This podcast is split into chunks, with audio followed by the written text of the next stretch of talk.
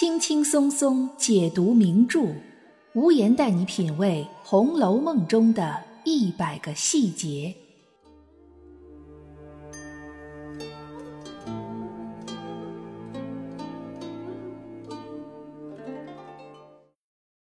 品读细节之美，发现不一样的红楼。大家好，我是暗夜无言，欢迎您收听《红楼梦》中的一百个细节。今天我们来说说贾宝玉到底是不是袭人的真爱。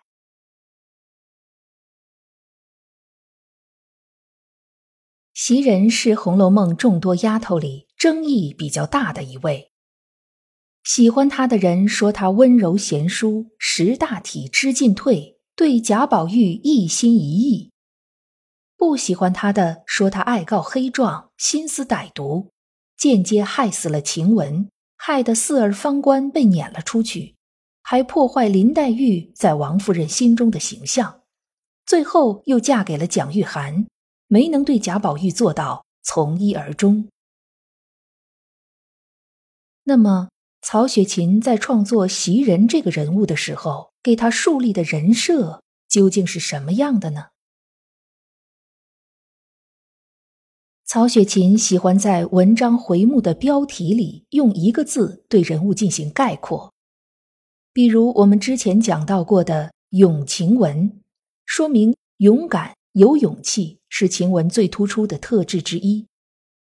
再比如惠子娟、闵探春。俏平儿，紫娟的聪慧，探春的敏锐，平儿的娇俏，这些都是专属于这几个人物的突出特质。而对袭人的概括，曹雪芹用了一个“贤惠”的“贤”字。第二十一回，贤袭人娇嗔甄宝玉，可见在作者的心中，袭人的确是贤惠的，贤良淑德的。如今一提起贤良淑德，可能有些人就会将这种品质和封建道德联系在一起，认为袭人是封建的卫道士。但是我们想一想，每个人都会遵从于自己所处的时代的社会规则，能真正跳出历史局限，站在上帝视角看问题的人，毕竟属于极少数。而且贤良淑德这种品质，如果去掉其中封建糟粕部分的话，还是存在一定的可取之处的。了解了袭人贤惠的品性，我们再来看一看袭人的出身。袭人本家姓花，是城外贫寒人家的女孩。小的时候，因为家里实在太穷，而被父母卖进了贾府。并且卖的是死契。所谓死契，就是原则上来说，一经买卖，永远不能赎契。从这个角度来看，袭人其实已经不能算是花家的人了。在袭人的心里，他自己也是这么认为的。《红楼梦》里第十九回说到，袭人的哥哥和母亲因为揣着些小心思。再加上这几年家里的日子也好了，便提出想把袭人赎回来，但袭人却是这么说的：“当日原是你们没饭吃，就剩我还值几两银子，若不叫你们卖，没有个看着老子娘饿死的理儿。如今幸而卖到这个地方，吃穿和主子一样，又不招打暮骂，这会子又赎我做什么？”全当我死了，再不必起赎我的念头。袭人当年被卖，一是因为家里穷得揭不开锅，二也是因为袭人孝顺，不忍心眼看着父母家人饿死。但即便是有这些原因，袭人对于自己被亲生父母卖掉，多少还是有些埋怨的。幸好贾府没有亏待袭人。袭人在贾府过的日子，应该比很多外面中等人家的小姐太太们还要好，这让从小吃够了苦的袭人感觉到了重生，人生从此有了一种柳暗花明又一村的感觉。在这样的心态变化之下，袭人对于贾府充满了感恩之情。对于她这样的贫苦人家出身、没有接受过教育的女孩来说，报恩的方式也就显得简单而直接，那就是尽心尽力侍奉自己的每一任主子。这种简单而直接的报恩方式，在曹雪芹的笔下是这么描绘的：书中第三回，这袭人有些吃醋。服侍贾母时，心中眼中只有一个贾母；紧跟了宝玉，心中眼中又只有一个宝玉。书中第十九回，袭人亲口跟贾宝玉说过，在他服侍贾母之后，服侍贾宝玉之前，还服侍过一段时间的史湘云。想必那个时候，袭人心中眼中就只有一个史湘云。这种痴傻执着，是袭人作为一个婢女对贾府的最好的报恩方式。所以可以看出，袭人最初对贾宝玉的感情是恩情、主仆之情，甚至是亲情，但还谈不上爱情。那么，这段感情是什么时候开始慢慢带有爱情色彩的呢？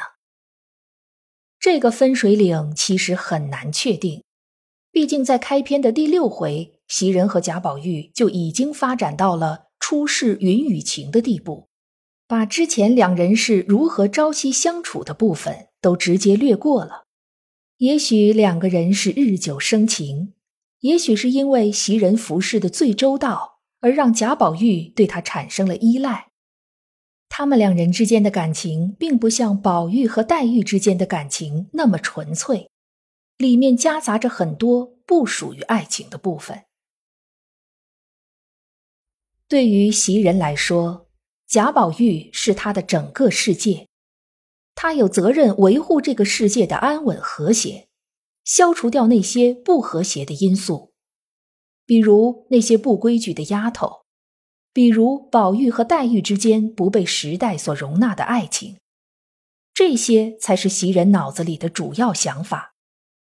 所以无言更倾向于袭人对于爱情是什么，其实并没有概念，甚至于像他这样人生经历和性格的人，再加上所处的时代，可能爱情这种情感在袭人的一生中都不会真正觉醒。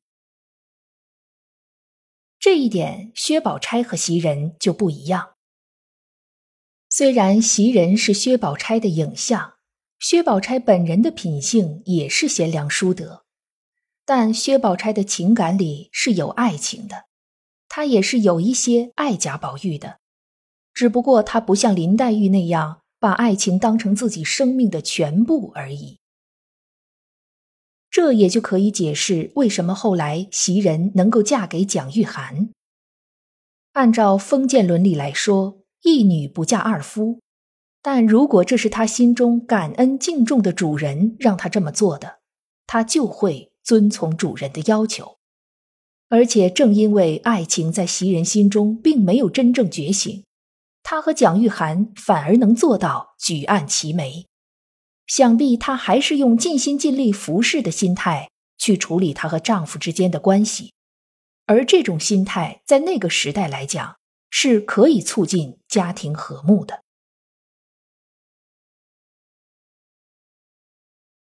现在我们回过头来再看一看，虽然袭人这个人物形象在现代人心中并不讨喜，但相信。曹雪芹是很客观的刻画这个人物的。袭人就是一个人生观简单、情感简单、符合封建审美的普通女孩，她甚至都没有什么复杂的心思和头脑，很多的情感和思想在她的心中都没有觉醒。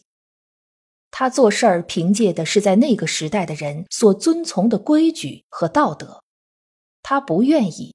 也不会去打破这些规矩和道德，但是他并不是一个心思歹毒的人。其实，在《红楼梦》这部书里，爱情与其说是一种感情，还不如说是想要挣脱封建枷锁的一种象征。而袭人对于这种封建枷锁没有任何的感觉，所以曹雪芹并不会将贾宝玉描写成袭人的唯一真爱。代表袭人的花儿是桃花儿，轻薄桃花逐水流。这并不是说袭人不忠贞，而是说。时代和命运就像这流水，而桃花根本无法和时代命运相抗衡，只能随波逐流。好了，今天的节目到这里就结束了。祝大家心中的爱情能够真正觉醒，都能找到自己的一生真爱。如果您有什么想法，可以在评论区给我留言。也欢迎您订阅关注本专辑，随时收听最新的节目。我是暗夜无言，让我们相约下一集。